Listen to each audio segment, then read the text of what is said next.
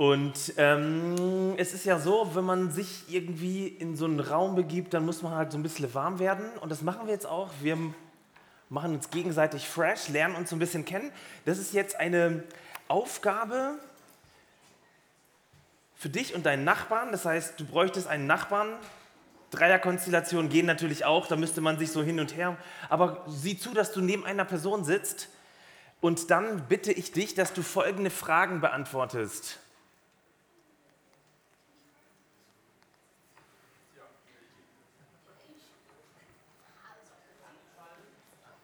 Ja? Ja, folgende Fragen. Also die, die kommen. Ah, da haben wir sie doch. Sehr gut. Entscheide dich. Wärst du, also und zwar mal eine Person, dann die nächste Person, dann wieder die. Wärst du lieber reich und hässlich oder arm und schön? Erste Frage. Zweite Frage, wärst du lieber spontan und entscheidungsfreudig oder langsam und reflektiert? Hättest du lieber einen unreflektierten Glauben ohne Zweifel oder einen reflektierten Glauben mit vielen Zweifeln? Oder wärst du lieber ein glücklicher Buddhist oder ein unglücklicher Christ? Okay? Bitte mal, unterhaltet euch nochmal. Und zwar schnell, Leute, schnell.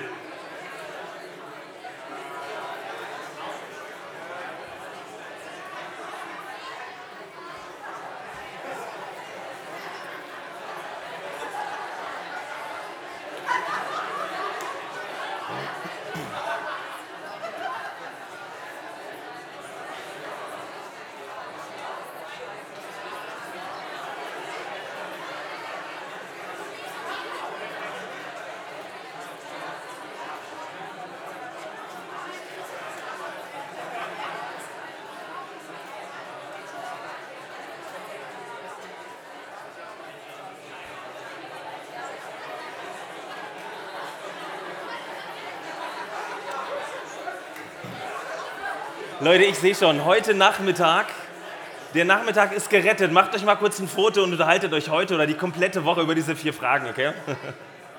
ähm, das macht doch richtig Laune.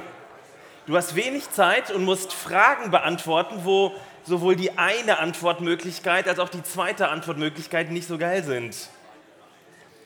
Es gibt nämlich Fragen, auf die können wir nicht so simpel mit Ja oder Nein oder mit richtig und falsch antworten.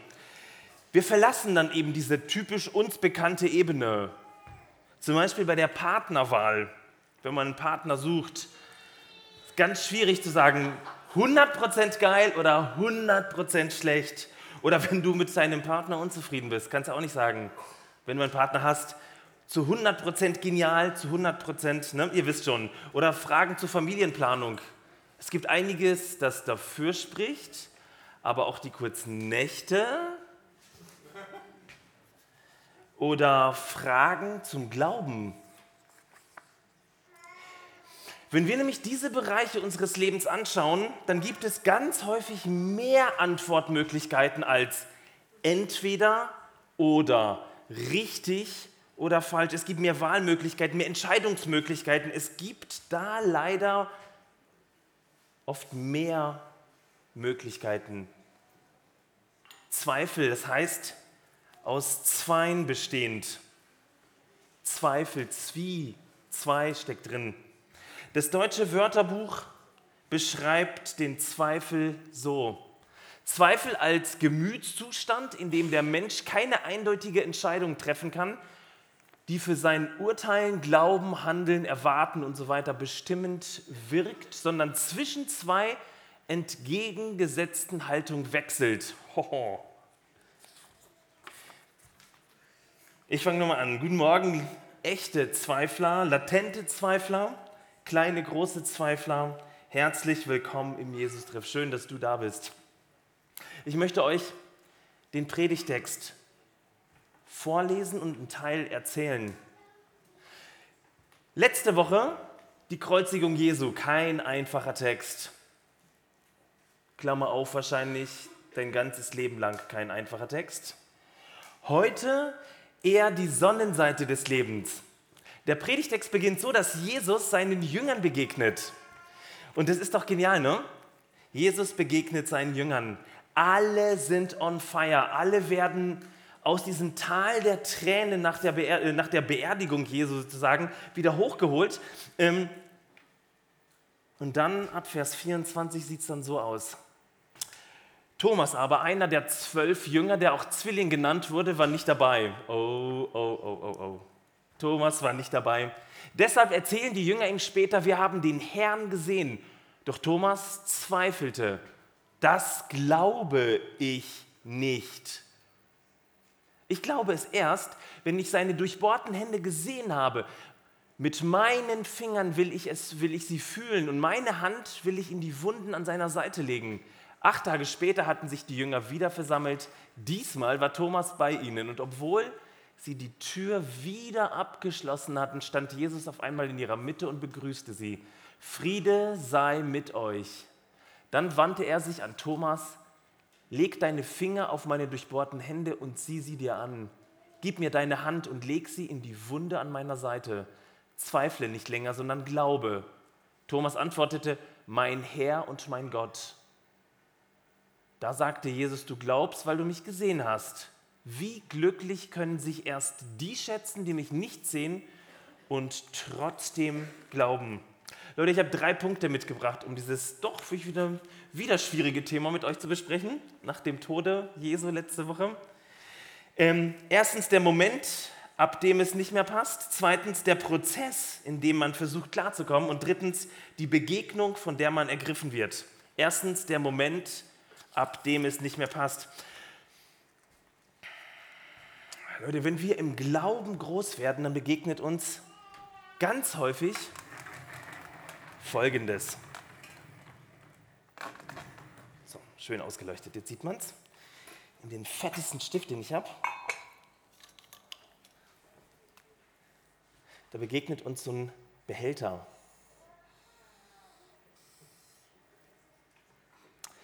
In diesem Behälter landet eigentlich alles, was wir so von Anfang an mitbekommen.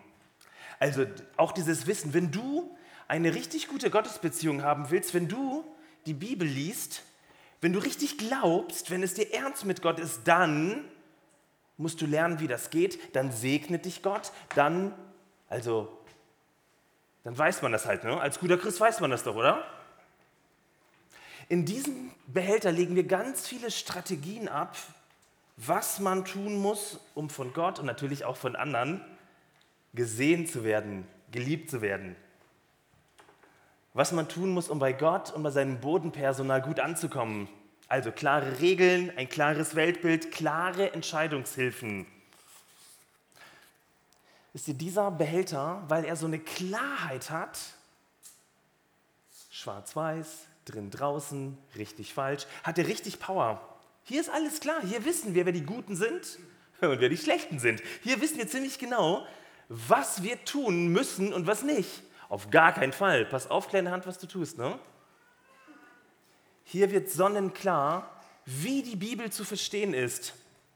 Die Jünger haben sich genau in diesem Behälter am Anfang ihres Seins vorgefunden. Haben auch alle in diesem Container, so wie wir, angefangen.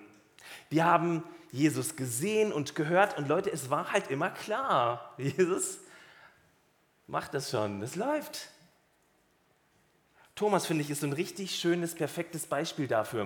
Thomas war von Anfang an dabei, er hat alles gesehen, alles miterlebt, alles gehört. Und dann dieser super Schock, nichts ist klar. Ich nenne diesen Behälter einfach mal Druck. Demokratie, Konstruktivismus, nichts ist klar. Für Thomas und die Jünger war das der Moment, ab dem nichts mehr so war wie früher. Das Kreuz als die größtmögliche Krise dieses ersten Containers. Konstruktivismus. Wisst ihr, Karfreitag gekreuzigt, Kar-Samstag, da war nichts mehr so, wie es früher war und am Sonntag auferstandenen Jüngern erschienen, alle on fire, bis auf einen, Thomas. Für Thomas ging die Karwoche deutlich länger. Alle machen Party, nur Thomas nicht. Thomas war als einziger an diesem Tag nicht da.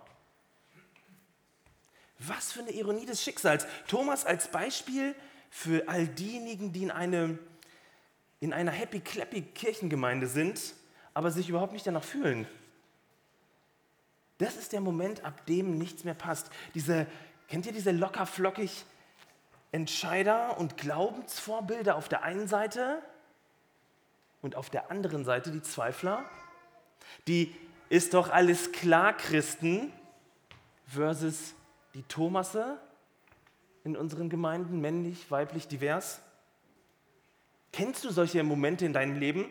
Momente, ab denen es nicht mehr so ist und sein kann wie früher, hinter die man auch nicht zurück kann. Man kann nicht sagen, ja gut, reißen wir die Seiten aus der Bibel raus für der Kreuzigung. Dann passt doch wieder alles, da ist alles klar. Wir wissen, wo oben und unten ist, wer böse ist. Meine Frau hat mir, ich habe mit ihr in der Vorbereitung auch mal gesprochen, nein, gesprochen, und ähm, sie hat mir erzählt, früher hätten sie in ihrer Jugendgruppe einen Test gemacht, was für ein christlicher Persönlichkeitstyp bist du? Und dann war sozusagen der Worst Case, ein Thomas-Typ zu sein. Kennst du sowas? Der undankbarste Glaubenstyp überhaupt, ein Thomas, der Zweifler. Zweifel galt sehr lange übrigens als Sünde in der Kirchengeschichte und in der Weltgeschichte. Ich möchte euch von meinem vielleicht ersten Thomas-Moment berichten, von dem ich, den ich so irgendwie rekonstruieren konnte in der Vorbereitung, wo ich wusste, hinter diesem Moment kann ich nicht zurück. Ab dem Moment war es tatsächlich anders. Und zwar begann das alles eigentlich sehr cool. Ähm, ich war im Urlaub in Portugal. Ein wunderschönes Land an der Agave, schon lang her viele Jahrzehnte und habe mich am Abend vorher noch von meinen Großeltern verabschiedet, wie ich das immer gemacht habe. Wir hatten ein relativ enges Verhältnis, die wohnten auch gleich ums Eck. Bin dann nach Portugal geflogen, habe am Samstagmorgen erfahren, dass Opa einen Herzinfarkt hat. Ich bin so ein Typ, wenn ich sowas höre, denke ich, komm, es wird schon wieder, wir beten. Die halbe Gemeinde betet in meiner Heimatstadt. Und dann natürlich war es auch so, ich habe den ganzen Samstag durchgebetet und durchgefastet, habe dann die Bibel aufgeschlagen wie so ein Bibelbingo, habe eine Bibelgeschichte entdeckt, die total drauf passte und dachte, oh Gott, danke, dass du redest. Markus 9, eine Heilungsgeschichte, die so nicht positiv funktioniert hat, weil Jesus gesagt hat, ihr müsst mir beten. Also, was hat Klein Martin daraus geschlussfolgert? Mehr beten. Mehr beten sich mehr ins Zeug legen, Gott mehr vertrauen. Und das habe ich den ganzen Samstag getan, bis mein älterer Bruder anrief und mir gesagt hat, dass mein Opa verstorben ist. Ich habe mich dann gefragt, Gott, warst du beschäftigt, als ich gebetet habe? Hast du es nicht gesehen? Haben dir meine fetten Gebete nicht gefallen? Habe ich nicht stark genug und vollmächtig genug gebetet, oder kennt ihr diese typischen Fragen, habe ich vielleicht gesündigt? Kennst du das?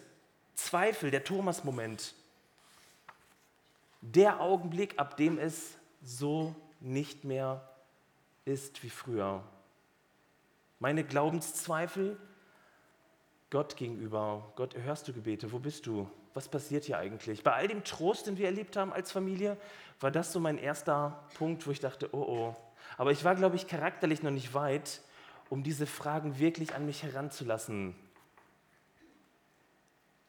Und dann passierte Folgendes, Punkt 2. Der Prozess, ab dem man versucht klarzukommen.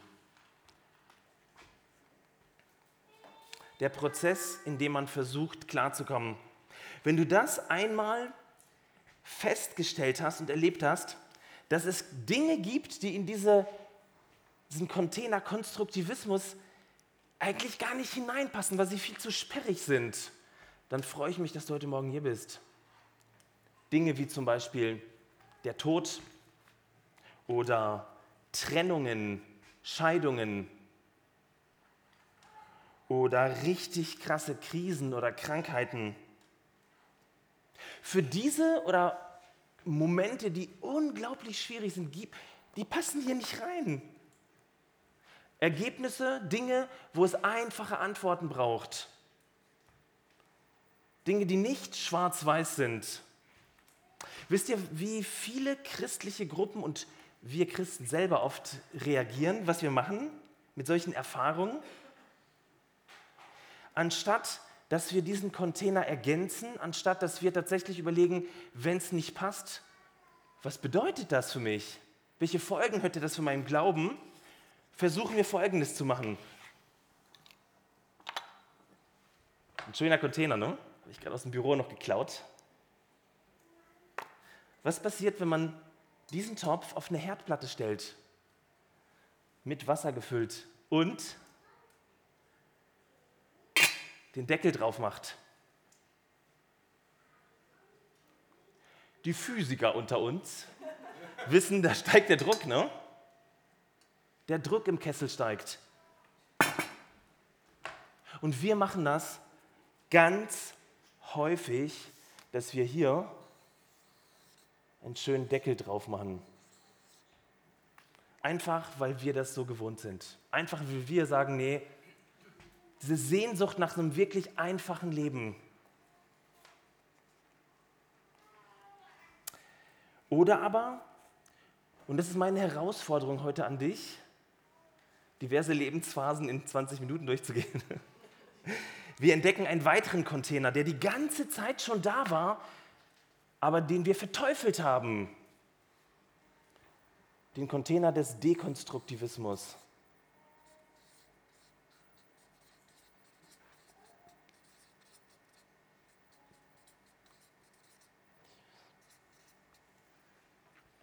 Der Container des Zweifelns. Der Container, den wir nicht wollen. Hört euch das doch mal an, was selbst, upsie, was selbst die Bibel dazu sagt. Philippa 2,14 tut alles ohne Murren und ohne Zweifel. Vollgas, Leute, weg mit den Zweifeln. Oder Jakobus ist noch cooler, denn wer zweifelt, der gleich einer Meereswoge, die vom Winde getrieben und aufgepeitscht wird. Ein solcher Mensch denke nicht, dass er etwas von dem Herrn empfangen werde. Puh, ein Zweifler ist unbeständig auf allen seinen Wegen. Jetzt stellt sich heraus, wie liest du die Bibel? Das wird jetzt richtig spannend. Menschen, die in diesem Container angekommen sind, geht in beide Richtungen, die fangen an zu dekonstruieren. Kennt ihr das? Das so, wie du das sagst, kann das nicht sein im Glauben. Sie fangen an zu hinterfragen und zu widersprechen. Sie glauben das einfach so nicht mehr. Manche fangen sogar an, und das habe ich auch erlebt, über Glaubenssätze frommem Menschen aus diesem Container an zu lachen und spöttisch zu sein. Kennst du das? Die denken wirklich noch, hier sechs Tage Schöpfung. Kennst du das? Hast du schon mal erlebt? Und das ist der Prozess, in dem man versucht klarzukommen. Denn das ist gar nicht leicht. Das ist der Prozess, in dem man Wegbegleiter und Freunde vielleicht verliert oder das wird schwierig. Sie werden einem fremd. Bei Thomas war das der Moment, als der auferstandene Jesus sich den anderen zeigte, ihm aber nicht. Und seine wörtliche Reaktion, das finde ich so toll im Text, das glaube ich nicht. Wow, wie genial, dass Johannes diese Geschichte überliefert hat, dass er sie nicht rausgestrichen hat, damit alles easy ist, weil das Leben so nicht ist. Thomas stellt sich gegen seine Jünger. Das sind nur wenige Sätze, aber haltet mal diese Spannung aus. Einer gegen alle. Thomas gegen die Gemeinde. Oh, krasse. Thomas gegen die junge Kirche. Ich bewundere ehrlich gesagt den Mut von Thomas und die Klarheit. Er lässt sich von der Gruppendynamik nicht mitreißen. Er sagt, das glaube ich nicht. Und sowas findet sich in unserer Bibel. Wisst ihr, solche Leute sind, weil ich sie ja aus meinem Herzen ja auch kenne und etliche Jahrzehnte Gemeindearbeit gemacht habe, solche Leute sind anstrengend. Ihr Zweifel hinterfragt, ihr Zweifel verunsichert und manchmal nervt er extrem. Kennst du diesen Container in deinem Leben? Kennst du den Dekonstruktivisten in dir? Hast du einen Bezug, eine Beziehung zu dieser Person? Darf dieser Dekonstruktivist in dir überhaupt Fragen stellen, Dinge hinterfragen? Darf er dich verunsichern? Oder aber er verunsichert dich gerade heute, gerade jetzt so sehr, dass du gar nicht mehr weißt, ob du dich Christ nennst oder nicht.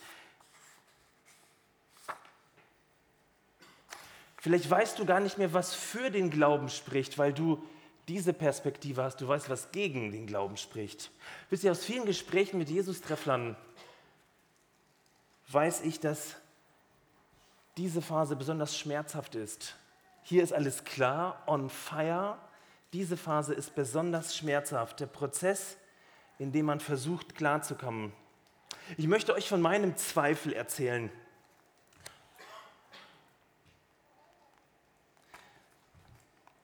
Bevor ich in den Jesus-Treff kam, äh, war ich knapp zehn Jahre Pastor einer Gemeinde. Es war eine ganz normale Gemeinde, eine durchmischte Gemeinde, eigentlich eine ziemlich alte Gemeinde.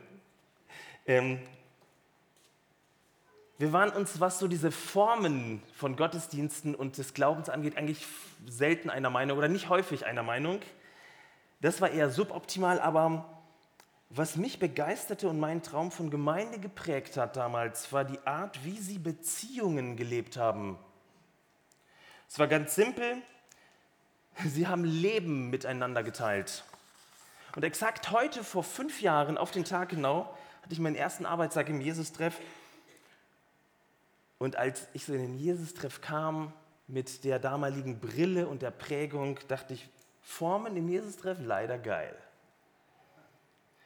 Keine ewig langen Gespräche über Lobpreiszeiten. Darf man laut singen? Darf man ein Schlagzeug nutzen? Ihr kennt das wahrscheinlich aus euren Herkunftsgemeinden. Keine Sau fragt mich, warum trägst du heute keinen Anzug mit einer Krawatte? Aber was ich sehr vermisse, was in meiner alten Gemeinde, was ich da erlebt habe, war dieser Bereich Leben teilen. Ein kleines Beispiel. Als Brigitta und ich vor über fünf Jahren nach Stuttgart gezogen sind, damals war sie im siebten Monat schwanger, habe ich versucht, in der Gemeinde fett dafür zu werben, dass sich ein paar Leute, müssen ja nicht viele sein, beim, beim Umzug supporten. Ganz gut. Hilft manchmal so ein bisschen kam tatsächlich eine Person. Eine Person kam aus dem Jesus-Treff. Eine ganz treue Person, die fast immer überall mit dabei ist.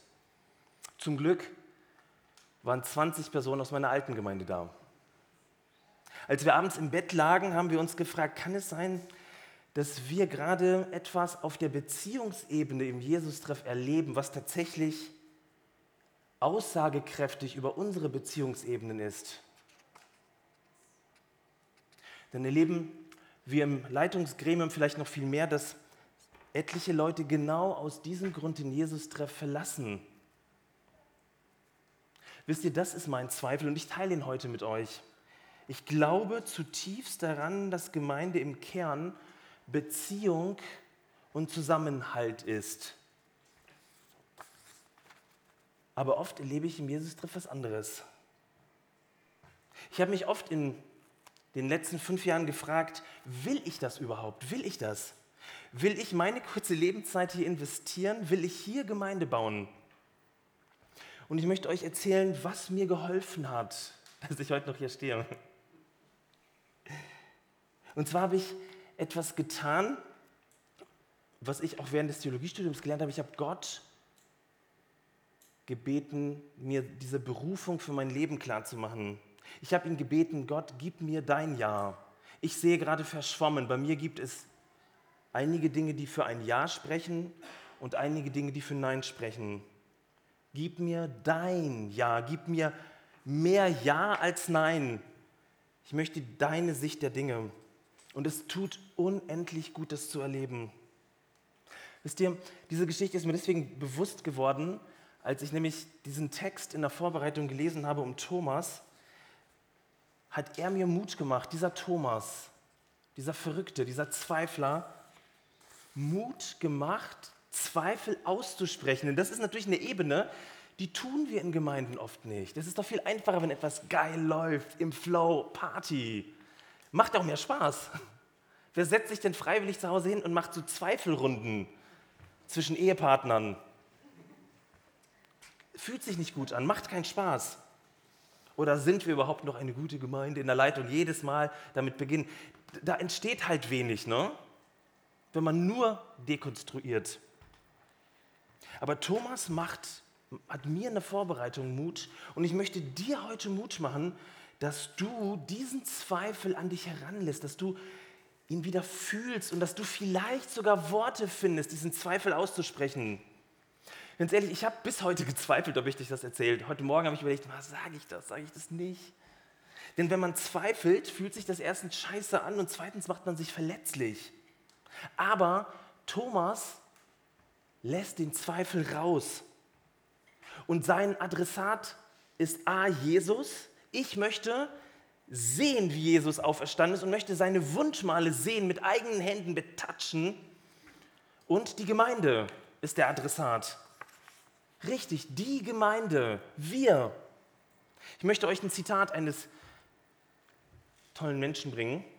Rob Bell schreibt, if there's any place where you would express your deepest doubts, it would be church. Und das sagt ein Rob Bell, der ganz große Auseinandersetzungen mit der Gemeinde hatte wegen seiner dekonstruktivistischen Phase. Wo sonst soll dieser Zweifel hin, als hier unter uns? Wer soll ihn hören? Wisst ihr, wenn das ausgesprochen wird, wenn das passiert, wenn Kirche der Ort ist, dann passiert etwas sehr Wichtiges. Wir entdecken nämlich, dass Zweifel auf der Ebene und dieses richtig und falsch auf der Ebene eigentlich zwei Seiten einer Medaille sind, einer rationalen Medaille. Ich schreibe mal Ratio drüber. Etwas für wahr halten, hier baue ich etwas auf, das halte ich für wahr, das ist so und hier reiße ich es ein. Ist krass, ne? Wisst ihr, einer der großen Vorreiter der Aufklärung, der französische Philosoph und Mathematiker René Descartes, hat, war für, seine, für sein Zweifeln bekannt. Er schreibt, für ihn, oder Wikipedia schreibt eher über ihn, für ihn war der, war der Zweifel eine Voraussetzung allen Erkenntnisfortschritts. Er ging davon aus, dass man jedem Zweifel durch rationalistische Überlegung entkräften kann. Dass man jeden Zweifel, also Ratio, da ging es ganz häufig um Ratio. Jetzt glaub richtig, denk richtig. Das ist doch unser Wunsch. Wir wollen es richtig machen, wir wollen richtig glauben, richtig die Bibel lesen. Alle wollen alles richtig machen, ne? Wisst ihr, und dann entsteht so ein Gegeneinander von Ratio hier und Ratio da, von Konstruktivismus, Dekonstruktivismus. Und wir Christen neigen dazu, das dann zu kitten und sagen, nein, nein, nein, lieber einfach. Die Gelehrten dieser Welt, viele von denen, die sich Fragen stellen, die in der Wissenschaft zweifeln und so weiter kommen, die würden das wahrscheinlich streichen und sagen, ja, brauchen wir nicht, viel zu einfach. Viel zu einfaches Weltbild. Aber es ist halt ein Gegeneinander. Wir Christen würden das gern streichen und viele die sich echte Gedanken machen, die ich heute als jemand, der über Thomas predigen darf, hier nicht abwerten will, die würden das hier streichen. Es entsteht ein Dualismus, wieder ein Entweder oder, ein Schwarz und Weiß. Ich bin so froh, dass unser Predigtext einen Schritt weiter geht. Drittens und letztens, die Begegnung, von der man ergriffen wird die Begegnung, von der man ergriffen. Ja, ihr wisst es, da steht das Wort Begegnung drin. Mein erster Satz in diesem Punkt, Zweifel brauchen Beziehungen. Zweifel brauchen Beziehungen. Im Text heißt es, Jesus kommt wieder, begegnet seinen Jüngern und dem Zweifler Thomas und er schafft ein Beziehungsangebot. Thomas, lege doch deine Hände, deine Patschehände in meine Seite. Eine Einladung, ein Beziehungsangebot. Und dann heißt es in Vers 27, Zweifle nicht länger, sondern Glaube. So lesen wir es. Ne? Aber das klingt leider so ein bisschen wieder nach diesem Dualismus und diesem rationalen, du musst halt richtig glauben. Glaube nicht falsch, so wie du es machst, sondern glaube richtig. Kennt ihr das? Halte es doch für wahr. Besser hat das Klaus Wengst übersetzt. Er übersetzt Zweifle nicht länger, sondern Vertraue. Merkt ihr? Auf einmal öffnet sich ein Raum, Vertraue. Der Zweifel fragt ganz häufig, was ist richtig, was ist falsch. Der Zweifel bedient unser Hirn. Jesus lädt ein und sagt, komm und vertraue in eine Beziehung. Mit deinen Fragen, mit deinem Zweifel. Darum muss eigentlich noch ein viel größerer Container aufgemalt werden. Und das ist ganz interessant, wenn man Christen das dann malen ließe. Wahrscheinlich würden sie dann hier so einen Container hinmalen, als würde man irgendwie in die Stufen wechseln und wieder zurück. Ich persönlich glaube, bin zutiefst überzeugt, dass der Container so groß ist. So groß für alles. Gehen wir einen ganz schwierigen Namen. Rekonstruktivismus. Da entsteht etwas Neues. Und während es hier um Ratio geht, passiert hier auf der Ebene etwas ganz Krasses. Und das Spannende ist, die lateinische Sprache hilft uns als Eselsbrücke. Da geht es um, ich mache es größer, damit es jeder sehen kann. Ach, machen wir es so groß, komm. Re, Ra steht hier, Re. Relatio. Das ist auf einmal unsere Ebene des Glaubens. Relatio heißt auf Latein Beziehung, Verhältnis. Das ist der neue Fokus, das ist das neue Angebot für Thomas, für uns als Jesus-Treff-Kesselkirche. Und ich lade euch ein, wie können wir unsere Gemeinde von diesem Standpunkt aus, von der Beziehung her denken? Wie kannst du deinen Glauben von der Beziehung her denken? Und ich möchte euch aus der Predigt entlassen mit einem Beispiel eines fantastischen Mystikers, der sich Thomas Merton nennt. Ich weiß nicht, ob ihr ihn kennt, sehr lohnenswert. Ich habe diese Geschichte in diesem Buch gefunden und möchte sie euch einfach zum Teil erzählen, zum Teil vorlesen. Weil ich glaube, hier wird ziemlich auf den Punkt gebracht, worum es geht. Thomas Merton geht in einen Zirkus. Sollten wir manchmal machen in unserem Leben, einfach einen Zirkus. Und er sitzt dort und betrachtet, wie ähm, die Artisten Großartiges vollbringen. Da ist jemand, der fliegt durch die Luft und wird gefangen und das ist für ihn riesig groß. Er beschreibt, der Augenblick der Wahrheit ist gekommen, wenn der Flieger loslässt, also jemand, der sich am Trapez festhält, loslässt. Er segelt ohne Halt durch die Luft, hat keinen Kontakt zum Erdboden. Er macht ein oder zwei Salti, stellt sie sich dann, ähm, stellen Sie sich den Flieger mitten in einem Salto vor und drücken Sie auf, ihren, auf Ihre virtuelle äh, Pausentaste. In diesem Augenblick gibt es nichts, absolut nichts, das den Flieger davor bewahren könnte, in den Tod zu stürzen.